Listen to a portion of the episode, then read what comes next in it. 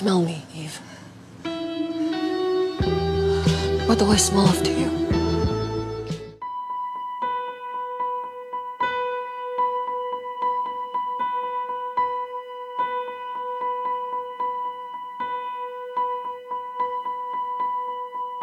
一个不完善的人格，他如何在一个爱情片里完整？他依靠的是他的另一半，他依靠的是爱，而不是说我我突然有一天去杀了我妈。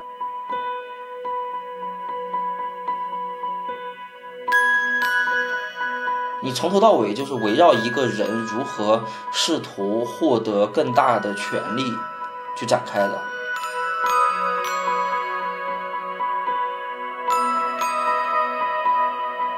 换句话讲，我们换位思考一下，我作为编剧，我难道不会写水戏吗？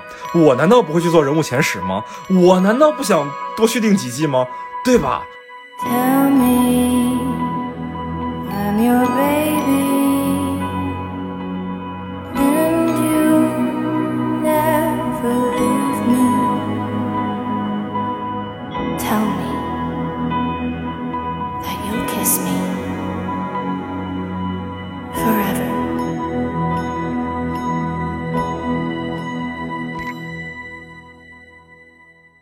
欢迎大家收听散场通道。今天《杀死伊芙》第三季更新完了，我们来聊一下这期节目。我是麦高芬，另外两位朋友还是大家很熟悉的苏我如露苏老师以及菊哥。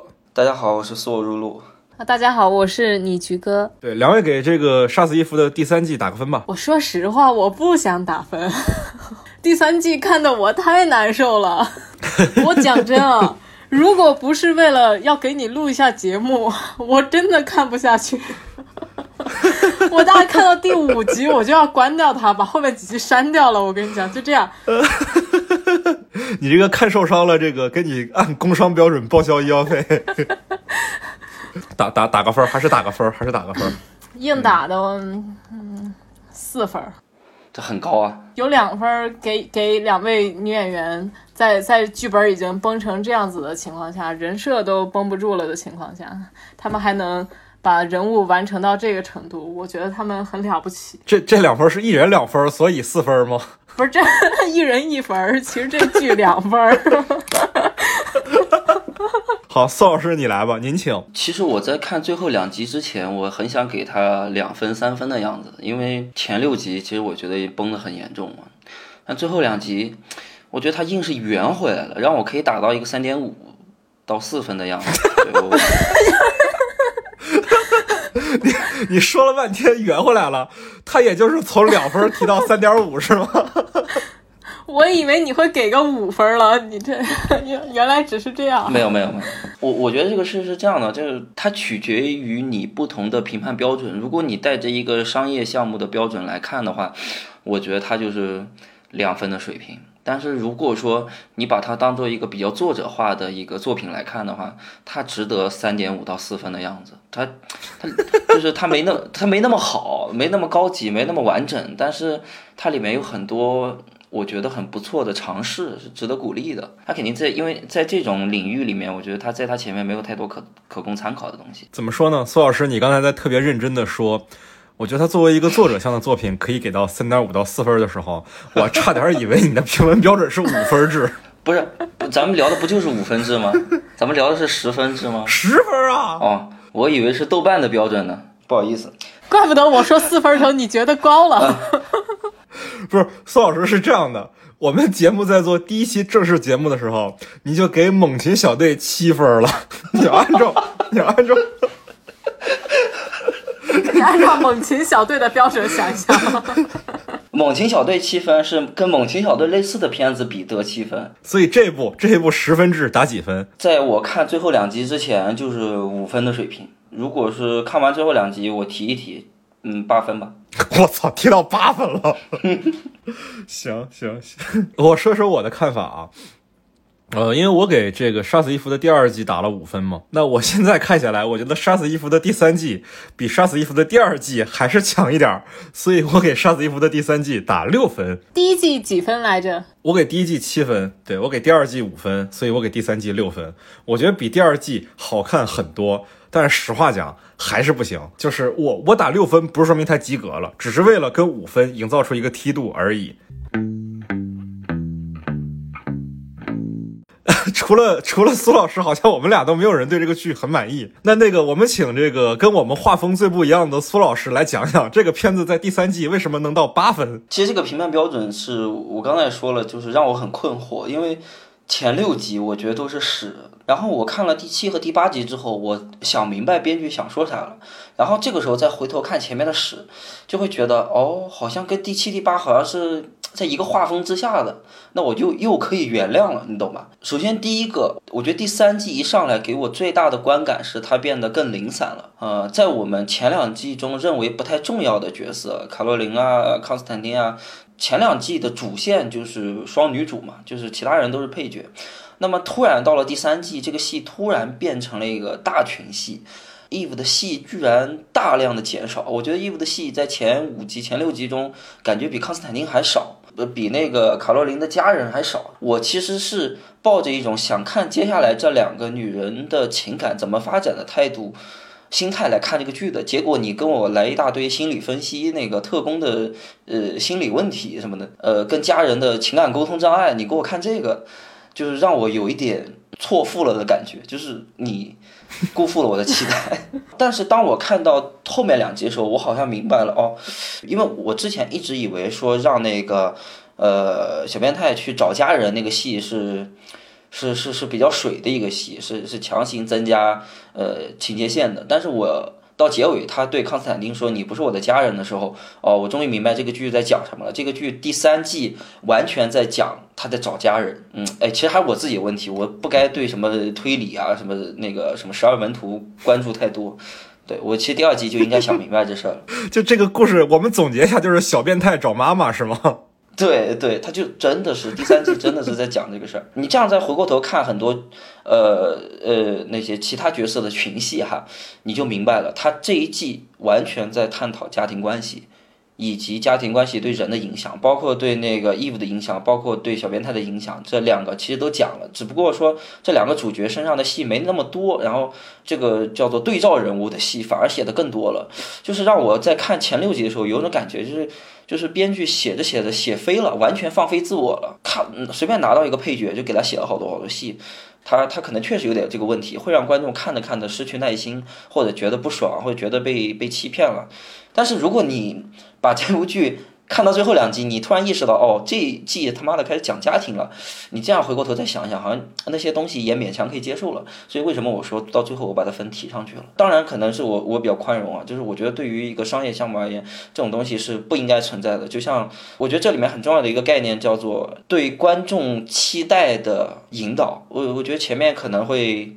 不够准确，或者说有些混乱，特别是前两集的时候非常混乱。我举个比较真实的例子，就是前几两年那个叫什么《地球最后的夜晚》，口碑崩掉就是这个原因。对你，对，其实不是他片子烂，就是你忽悠观众，观众就生气了。对你上抖音，你上吐槽大会，让观众以为这是一个下里巴人的片子，结果你拍的云里雾里，那大家怎么会怎么会买账呢？是吧？就这个剧，如果副标题里直接把“小变态找妈妈”写在标题里，就不会有人骂了，但也不会有人看了，是吧？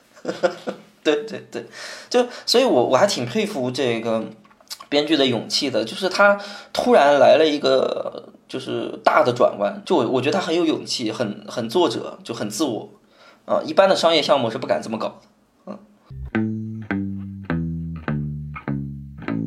对苏老师刚刚说的这一点，其实我我他这么说，我完全可以理解，因为呃，第一季、第二季里面有一些小的点，比如说他第一季里面他随便找了一个女的打炮，管那个女的叫 Eve，就是包括法语老师安娜，就是他们的人物形象其实都是比他要年长的女性。然后看起来也是比较居家的那一款嘛。你如果放到这一季来去看，就是它其实是一个寻找母亲、寻找家庭的这么一个过程。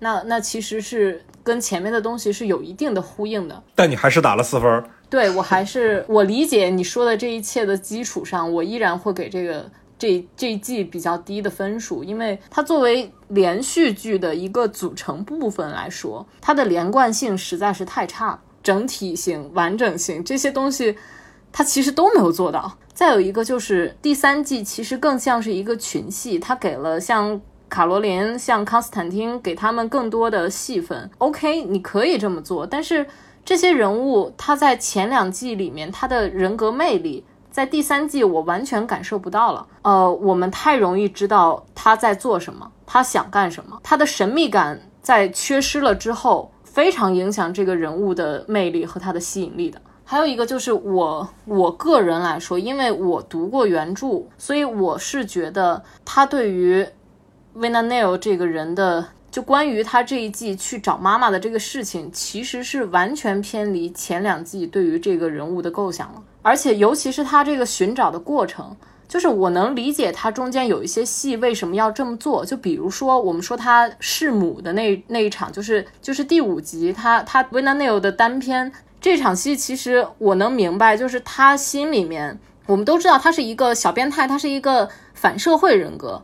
那么他的反社会人格，其实在第三季里面，他为我们构建的是他是一个后天形成的这样子的一个人格，对他造成影响的有他的母亲，他的家庭环境，然后也包括还有 Dasha，，就是这些人其实都是在影响他成为一个这样子人的部分。他心里面觉得我的母亲是这样子的，他在他母亲那里寻找不到公平，所以他一直在外界去索取这个控制的力量，然后直到他去杀了他的妈妈，他心里面这个平衡突然找到了，找到了之后，他就发现他没有办法正常杀人了，这是我我对他弑母这一段的理解，但是我是觉得。可以，但没必要，因为这是一个爱情片。我们期待的是一个不完善的人格，他是如何被完整？就啊、呃，怎么说呢？一个不完善的人格，他如何在一个爱情片里完整？他依靠的是他的另一半，他依靠的是爱，而不是说我我突然有一天去杀了我妈，我对这件事情我我接受不了，我接受不了他这么写。对我我的理解是他杀他妈妈是这个人物就是放下屠刀的一个重要节点，但确实存在这个问题，但是这个节点却跟 Eve 毫无关系。而且说实在的，就包括你刚才说到了后面，你能感受到他最后找到的他的 family 这个感觉来自于 Eve 这个事情，其实是我们带有对他们情感已有的理解。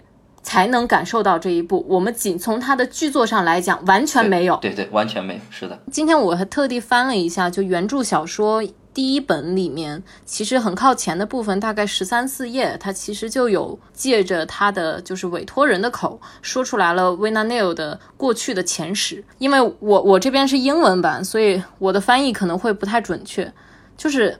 你的母亲是一个乌克兰人，在你七岁的时候死于甲状腺癌，几乎可以肯定是十二年前切尔诺贝利反应堆灾难之后暴露在辐射之下的结果。你母亲去世的三个月之后，你的父亲被派往了某个地方，那个词我不认识，不好意思。古拉格吗？一个地点不知道，是一个 是一个俄罗斯地名，啊、我真的不认识啊，我只知道是一个地名。现代剧哪他妈古拉格？对。然后在此期间呢，你被派送到了一个孤儿院临时照顾，你在那里待了十八个月。在此期间，工作人员都注意到了你非常卓越的学习能力，他们还发现了你的一些。其他特征，比如说习惯性的尿床和几乎无法与其他孩子建立关系啊。当你的父亲再一次被戒掉的时候，你又回到了这个孤儿院。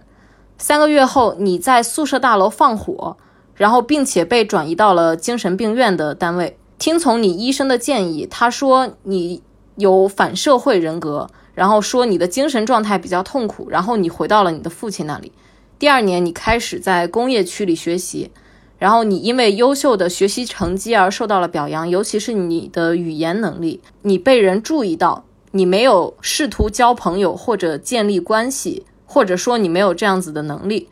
然后确实有记录显示你涉嫌参与了一系列的暴力事件。然后再就是说他的法语老师，他的法语老师遭到了性侵，然后他杀了那个人，阉割了他，之之类这样子的。然后我们从这一段其实是。大概可以看到，就是原著对他这个人物的设定，就原著就是西方意识形态的日常黑苏联呗。哎，是。我这我都搞不懂，这这个黑法是认真的还是开玩笑的？它不像是一个严肃小说该有的东西。就如果我想写一本严肃小说，我我感觉写这个很土，你知道吗？咋说呢？那严那严肃小说也改不成这样的电视剧啊！他这个人物关系能是一个很严肃的小说吗？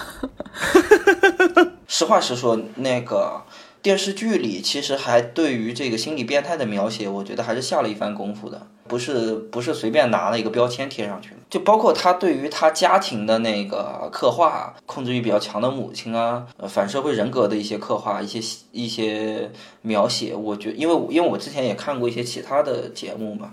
你从头到尾就是围绕一个人如何试图获得更大的权利去展开的，对吧？包括第三季嗯他要升、嗯他要升职，啊，他要当守门人，不就是那个为了权利嘛，对吧？对，为了控制，对，为了控制，就就很符合那个变态或者是那个反社会人格的一些侧写。然后你说到这一点，其实呃，我们可以看到，就是康斯坦丁他的女儿 Irina，我们可以看到他其实他的人格也会有一点问题。对对对，我一开始以为他更像是一个小时候的 v i n a n e l 但是我发现好像不是这样。小变态他的精神领域出现这种反社会倾向，他其实是后天性的。在第三季里面，杀人对他的概念是一种任务，但是我们可以看到，就是康斯坦丁的女儿，她杀人这件事情，她是能感受到快乐的，其实是有一点差异。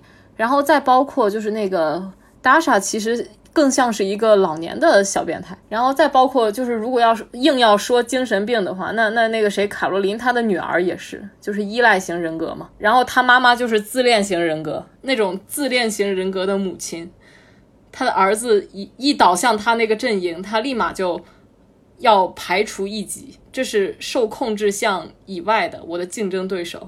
就是你觉得第三季整个就是一变态女子图鉴，是吗？哎，你这么说还挺对的。就误闯进了精神病院。没有一个正常人。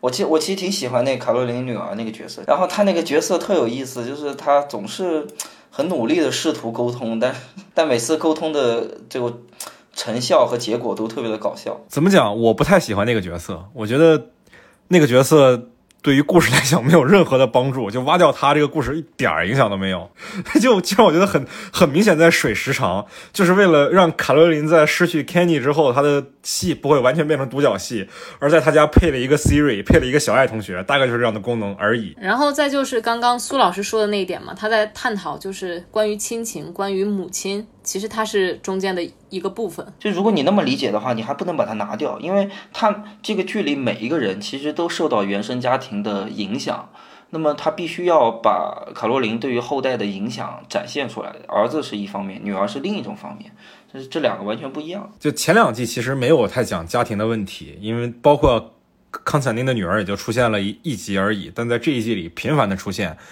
这季里几乎所有的主要角色都讲到了家庭的事情。为了 Neil 这很明显了，比如说这个卡罗琳她的儿子和女儿，然后还有这个康斯坦丁跟女儿的戏份也变得很重。我们讲的直白一点，Dasha 这个新加入的角色，她本身也是用来去承担小变态的一个家人的一个形象的存在才出现的，要不然你完全没有必要加这个角色。我是觉得第三季它其实与其说是在讲家庭，小变态找妈妈，它其实不如说是在完善他这个人的人格嘛，在完善维纳内尔的人格。对于这件事情来讲，我我确实不太能接受他用一个最最朴质朴的一个从找妈妈的方式去完善这件事情。当这个人物已经在前两季展现了魅力，建立了人物关系之后，到第三季突然呃通过一些什么找妈妈之类的事情啊，试试图让我们呃更深的看到这个角色的内心世界。呃，这种倒回去说前史的这种行为其实很常见啊，很常见。但是我觉得重点在于你倒回去说的这个前史，要对接下来的行动有巨大的作用。在这方面，我觉得第三季有一个缺陷，就是它的作用不是那么很明显，甚至是等于是绕了一个大弯，起到了一个小作用。这个手法，我觉得用的最最恰当的一个剧，是一个很老的剧啊，叫《Lost》。迷失，对，这非常非常老的一个剧。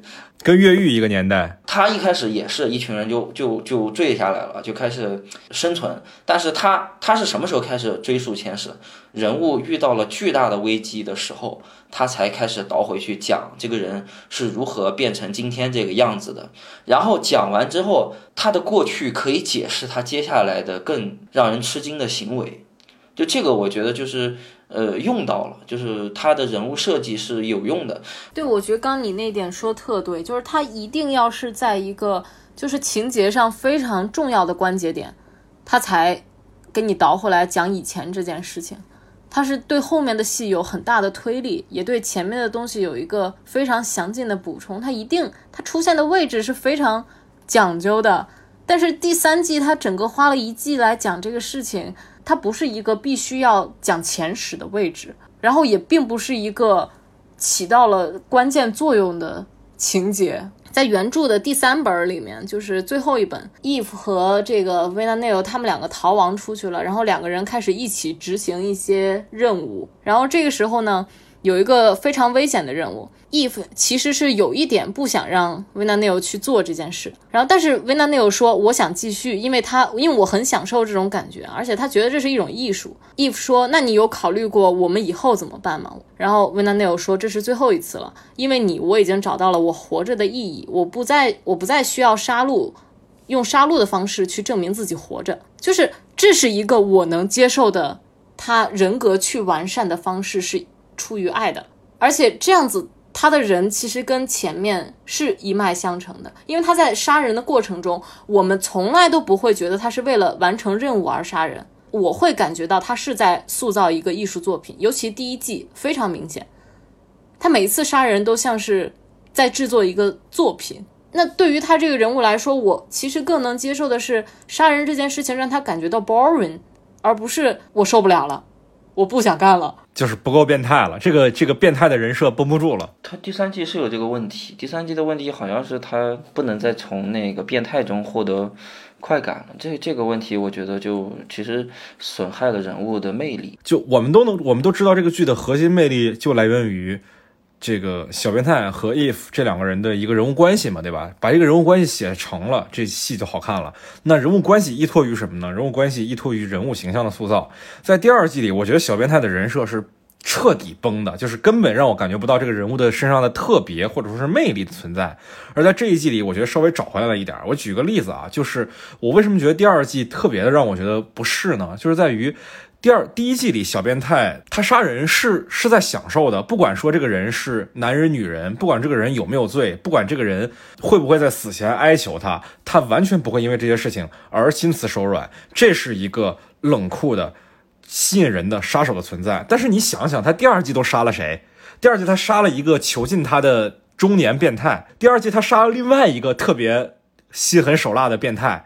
第二季，他杀了一个生命已经没有质量的在医院里奄奄一息的小男孩然后第二季他还杀了一个组织派来监视他的一个观众早就看他不顺眼的一个死猪头，是不是？这是我们印象最深的他杀的几个人，对吧？这实话讲，他杀的人全是观众想让他杀的人啊，那这个人物就没有魅力了呀！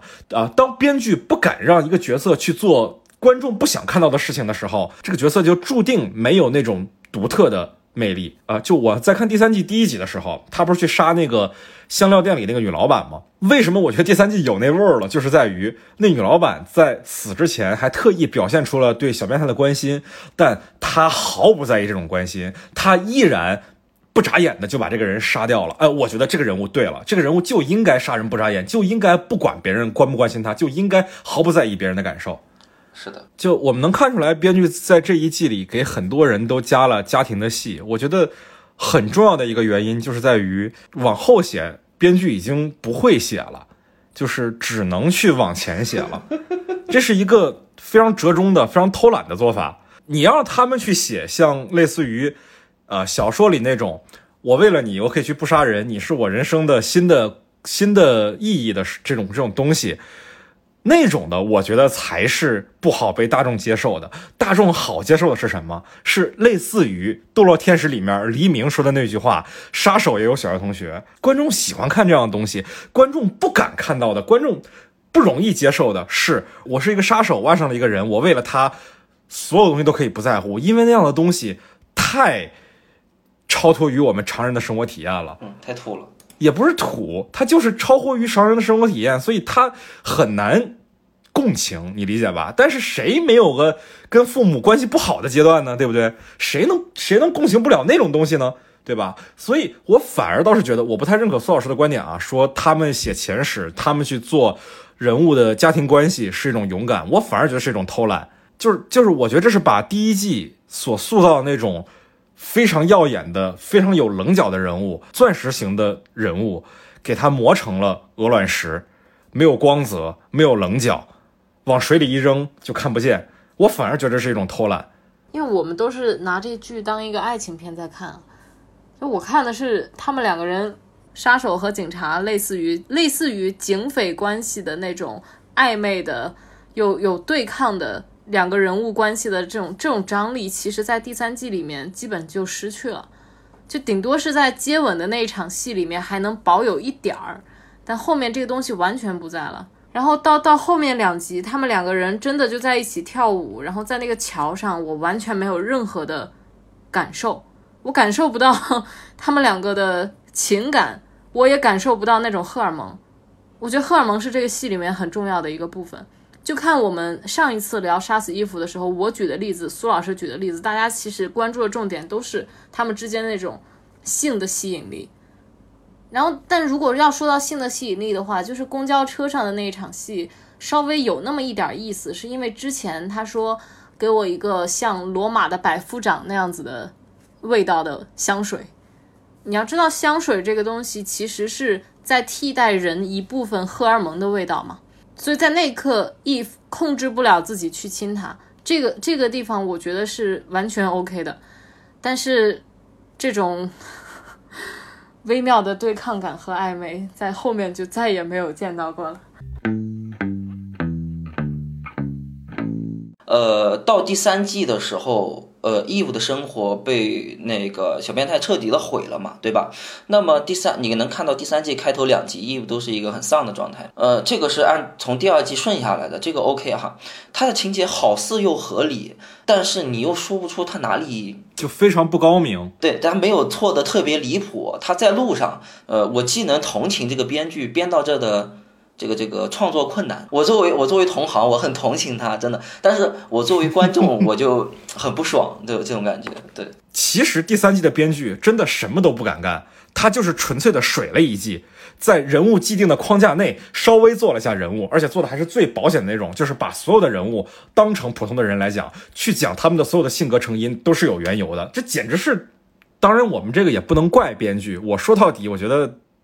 就我我我我之前在《杀死伊芙》这期节目的第一期的时候，我有提到过，说就如果我们把整个《杀死伊芙》当成一部电影来看的话，第一季就已经把前面三分之二的内容给讲完了，在第一季的结尾，他们两个人就已经告白了，只剩下最后三分之一的内容，那又要拍好几季，要比前面三分之二的片长要长好几倍的时候，那换句话讲，我们换位思考一下，我作为编剧，我难道不会写水戏吗？我难道不会去做人物前史吗？我难道不想？多续订几季吗？对吧？就是一方面是我非常看不上他们的这种做法，我觉得他们这种做法非常的不高明。但另外一方面，我觉得他们这种做法无可厚非，也只能理解。是的，所以我说这个很难打分嘛，就很矛盾。对对对，这也是我对第三季看法比较复杂的一个一个一个原因。嗯嗯，偷懒谁都能理解，但是就是你你去讲一个人物的前十是没有问题的，但另外一个人物你得往前推进。这一季基基本就是把 Eve 这个角色给割下了，就是他他妈的在伦敦兜圈子就完了。他甚至他甚至是的，比第一季还不如，他倒退回去了。怎么说呢？这个事儿，家乡话都出来了。我是觉得，因为基于我们前几季对于 Eve 这个人建立的这个理解，因为第二季的结尾，Eve 面临的最大的危机不是他被小变态打了这一枪。他是打这一枪之前，他掉头就走的原因是，你逼我杀人了，就是这是他第一次释放出来，也是被迫直面自己内心黑暗的部分。我觉得这个是第三季最应该核心去做的东西，但是他把这个玩意儿完全避开了，他把 if 所有的逃避归结于最表面化的，因为我差点死了。这个人物，我是觉得他缺失了非常重要的一个部分，哪怕说是他在那个韩国餐馆打工，他不是包饺子，他在杀鸡，他在剁肉，我都觉得比包饺子要强。这个这个味儿能有那么一点儿，我都觉得还好。就我觉得他上这个台阶上的太太没劲了，那还还还牺牲了一个可爱的催化剂，我们的小 Kenny。我我特别不能理解啊，Kenny 这个点，就是就是就是，其实我们知道这个整个第三季的故事就基于 Kenny 的死来展开的，对吧？对，然后最后他给你的答案是 Kenny 就是不小心摔死的，What the？然后有一集被大家忘记了八集才想起来的监控，我看到那个监控的时候，我我想把电脑关上。我也是，这就属于编剧编不下去了，编了个金手指进去。是是，就挺影响观观众感观感的，对对对，错付了。错付。错付了。整个第三季除了 Kenny 这个事儿，再有一个就是十二门徒丢的那六百万嘛。嗯，对对对对对但。那个事儿也特别的扯啊！康乃馨怎么就突然这个酒壮怂人胆，恶向胆边生，突然要偷这 组织这六百万块钱？然后还遭到了报应。不是，而且我特别难以理解啊，就是康斯坦丁前面被人经常在房间里给吓到，都是当搞笑段落出现的，然后结果最后真吓出心脏病了。就实话讲啊，被剧中的搞笑段落真实的吓出心脏病的，我在剧里是第一次看到有这样的角色出现的。这这也行吗？对，有有我看到有网友说，呃，前面的全都是铺垫，为了让他最后心脏病合理一点。哇，真的当然服了。我他妈笑死。这就是上一集乌鸦说的那个搬一把方凳子，也要解释一下为什么不是圆凳子，是吗？对 对对。不过说起来，就是康斯坦丁犯心脏病这段，我反而觉得就是他进，就是他到了医院旁边躺的那女的是达莎，这场戏是我全片最喜欢的戏，整个第三集。这达莎一出现，康斯坦丁看见他在那笑，康斯坦丁瞬间笑不出来了，地方就是完全不用解释，然后观众就能脑补到为什么康斯坦丁也出现在了这个地方。达莎看见他就懂了，他看见达莎看着他，他也懂了。我觉得这个地方写的挺好的。我我说一下我对这一季里我最喜欢的一个情节啊，就是在第二集的时候，十二门徒给小变态分配了一个搭档，就那个呃，就是那小帅 gay 那个角色。说实在的，编剧塑造他出来是为了让观众喜欢他的，我们都看得出来，对吧？他长得又好看，然后他又带有那种让观众喜欢的特质，比如说为了感情可以去做出一些很冲动的事儿，这都是讨观众喜欢的人物的性格。但是小变态想都没想就把他崩了。哦，我觉得这个情节特别棒。就是这个人物就对了，就应该是，这就是第一季里这小变态犹豫都不犹豫，直接往小南瓜身上开倒车那个瞬间给我的感受。我塑造一个观众会喜欢的角色，我在毫不吝惜的毁掉他，来玩弄观众的情感，来玩弄观众的感受，这才叫高级的玩弄，而不是他妈绕了八级圈子给我一个监控录像解决矛盾。对我，我我非常喜欢那个细节，那是我整季里面最喜欢的一个情节。我说一下我对第三季里面。我觉得一个比较高光的一个地方吧，呃，我很喜欢那场戏，就是最后那个卡罗琳，卡罗琳杀完炮以后，他就跟那个义务有一点争执，义务就是说他是线人，他手里有证据，呃，有有有有数据，你怎么能把他杀了呢？卡洛琳说了一段话，说说我觉得你需要改一改你的这个这个坏习惯了，就是。意思就是你我你我都知道那个十二门徒不是你我能解决掉的。这这段话我很喜欢，就是他其实其实在点醒义务的心理状态，就是义务前面不管是去早期的这个这个工作调查也好，还是后来的帮以复仇的名义更深的卷入案件也好，其实他真正的核心驱动力在于他对于呃小变态这个人物的好奇。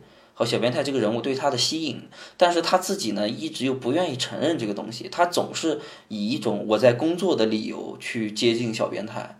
那这个时候，其实卡罗琳就点明了，你就是喜欢他，你不要再假装你是在工作了，就是我们什么什么十二门徒都不重要，对吧？就就有一种。官方吐槽的感觉，看到这的一瞬间，我我突然想起来，哦，原来这个十二门徒好像真的一点都不重要。我是在看什么呢？我看这时候我又回想起来，这是一部爱情片了，你知道吗？呃，这就这这一段对话，我觉得很有意思。对，其实你说的这一点，在第一季刚刚播出的时候，菲比其实他在某一次访谈里，他提到过这个事情，就是关于十二门徒。他说十二门徒只是一个背景，它其实一点都不重要。对，编剧其实自己说过这个话。然后包括在原著小说里，我们到最后能就十二门徒到底是哪些人，我们完全不知道，到最后也不知道，就只是知道他的野心和他的目的到底是为了做些什么，就只做到这个份儿上。小说也是这样子的倾向。十二门徒的作用跟柯南里的黑衣组织是一样的，这个组织里不是内鬼就是傻逼，剩下的都死了，对吧？对，只是为了给故事增加一个张力而已。就是卖高分嘛。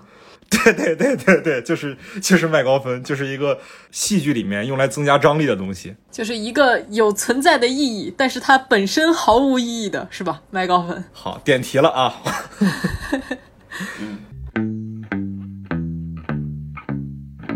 我们接下来来聊一聊这个我们对于第四季的看法吧。你们觉得看第三季这个情况，第四季有哪些剧情发展的方向？对，菊哥先来吧。菊哥先说一说，你觉得第四季还有救没救？我这唉，怎么说呢？就是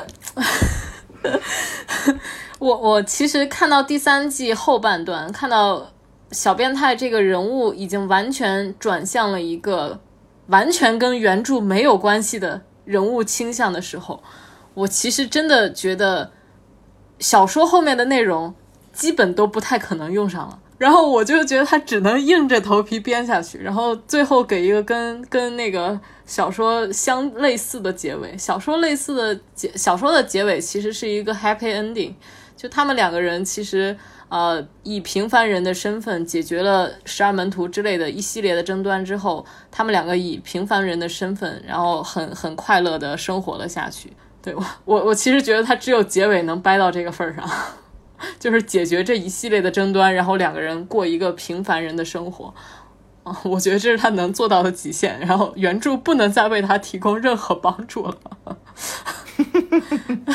因为现在已有的人物原著里要么没有，要么死的差不多了。第三季这个编剧吧，我们都对他意见还蛮大的。然后这个编剧。他他确实没有写过什么优秀的作品，他最著名的作品是《行尸之剧》嘛，就是那个行尸走肉的那个 衍生作品。衍生剧，哇，那个剧真是谁看谁知道，我跟你说，绝了，就从头到尾都透露着一股我没钱，我还要拍，我还 我还非要蹭行尸走肉的热度的那种那种气质。但是他第四季现在已经续订了以后。我们可以从 IMDB 上看到他的编剧，他是写过那个《性爱自修室》、《菲瑞的疯狂日记》，然后包括《菲瑞的疯狂日记》，其实就是豆瓣评分也还蛮高的，八点八、八点五这样子。然后他的主人公也是朱迪科莫，就是我其实觉得，就是他对于把握朱迪本身气质里带的这个人物特性，还有他塑造能力，他。可能会更有把握一点，然后包括性爱自修室我也很喜欢，因为我觉得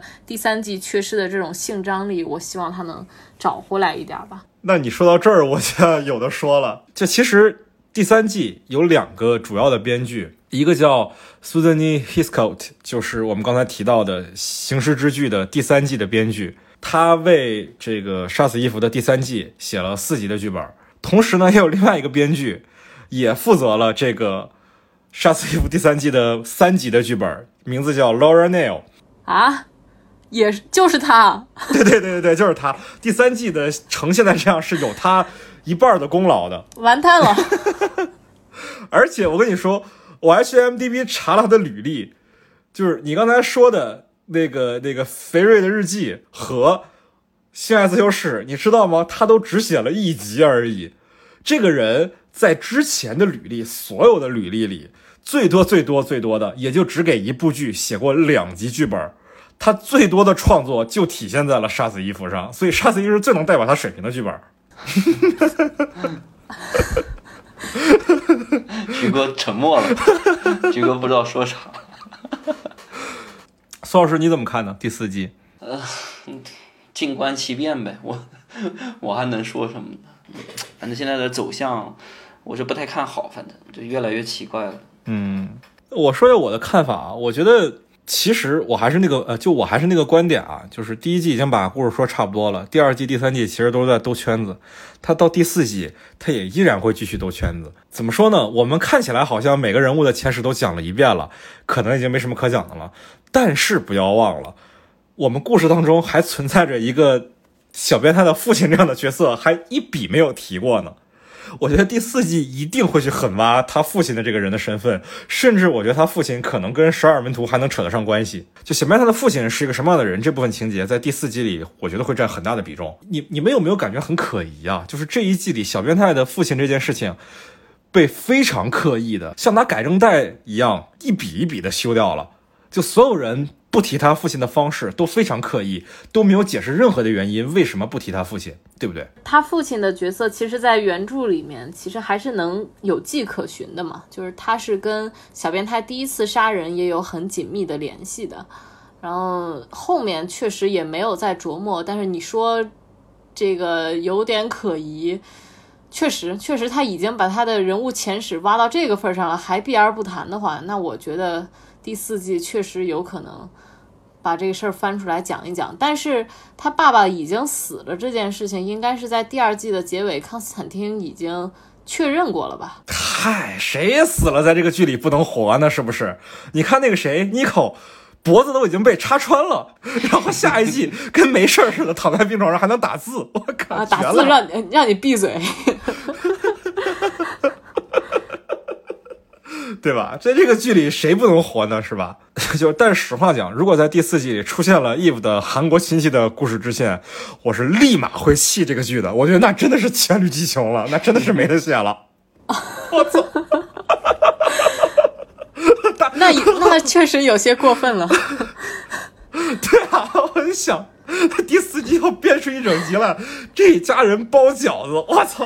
我都我都我血都能喷在屏幕上。他其实第三季已经非常影迷向了，就是你想看他们两个人的，就是情感往哪个方向走，他最后结尾确实也是给你往这个方向在做。我觉得第四季让他们两个打一炮完全不是问题了，那就彻底影迷向，让他们打炮嘛，上床吧。他们必不可能打炮的，这是我的观点啊。就是他们俩必不可能在第四季打炮，除非第四季完结。观众想看他们俩打炮是一种执念，就跟我们在看《性爱自修室》的时候想看 Otis 和 Maeve 打炮一样。但是这种情节在这个剧确定完结之前是不可能发生的，因为发生了观众就没得看了呀。嗯，但是在小说里早早的就已经上完床了。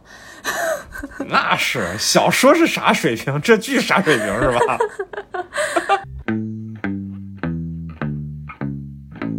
就我相信很多观众其实跟我们的观点都差不太多，就是其实对第三季都还挺失望的。当然除了苏老师啊，苏老师是对第三季的前六集很失望，然后对后面两集又又焕发了希望。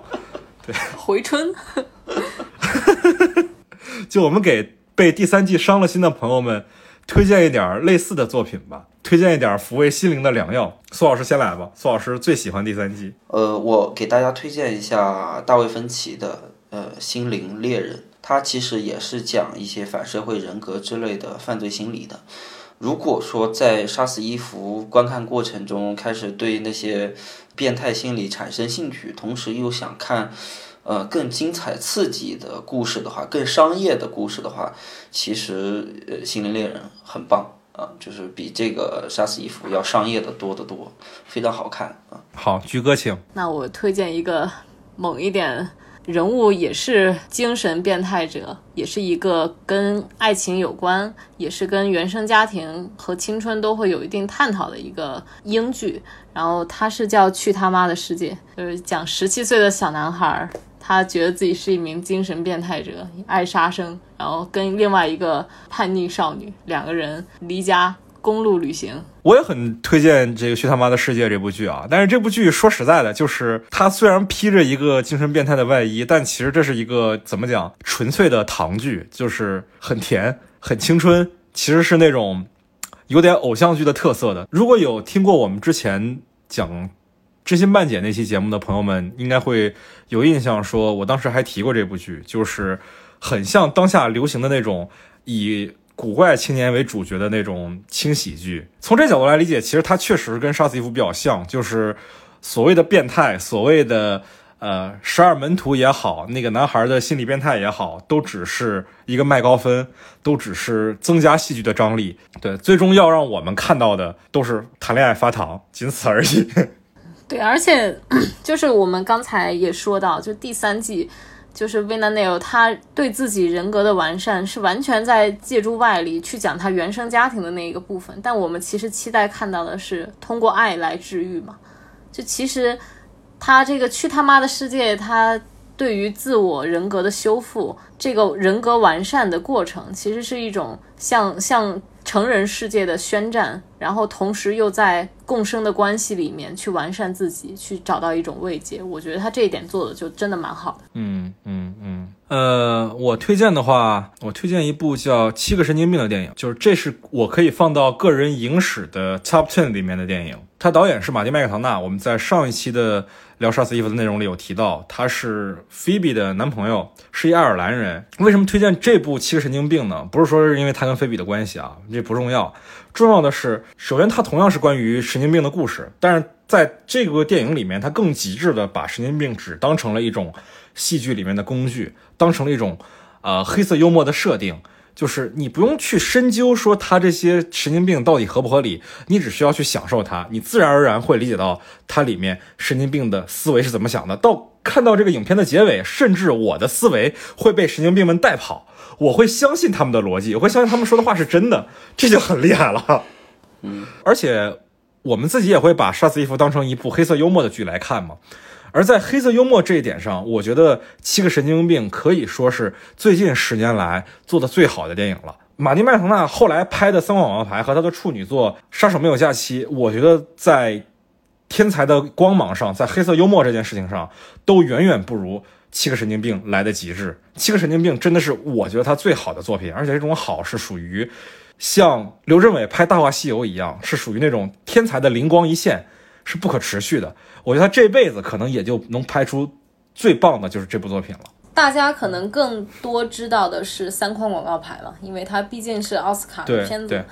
但是其实《七个神经病》它真的是个人风格最强烈的一部。对对，而且说实在的，呃，因为你们两位是学编剧的嘛，就是我觉得《七个神经病》是我这是就是可以说是我看过的所有的电影当中，对于编剧的技巧玩弄的最有趣味性的。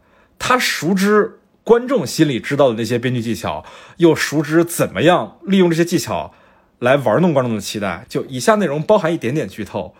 就我觉得这片子最聪明的一点，最会玩弄观众的期待的一点，就是片名虽然叫《七个神经病》，但是这个电影里从头到尾都只有六个神经病。你一直在想第七个是谁，第七个是谁，但是他没有第七个，所以我觉得这还挺妙的。就是他片当中有大量这种玩弄观众期待的因素，每一次都玩弄的很巧妙。他这个片子叫《七个神经病》，你看到最后，你好像只看到了六个神经病，那第七个是谁呢？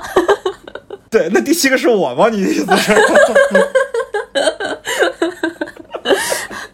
是谁说看完了以后相信了他们的逻辑啊？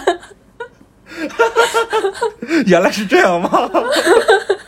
我悟到了。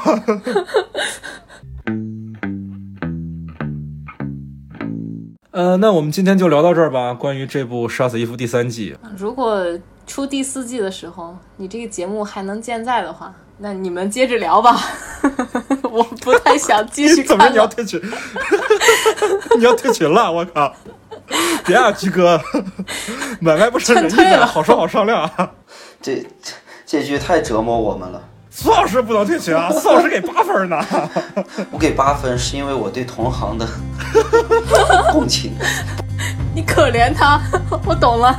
你明年就说不定对同行不同情了哦。对你明年同行就不是编剧了，你明年的同行就是主播了，是不是？对对对，转变领域了。所以你明年出于对主播的同情，还是帮麦高芬录一下节目。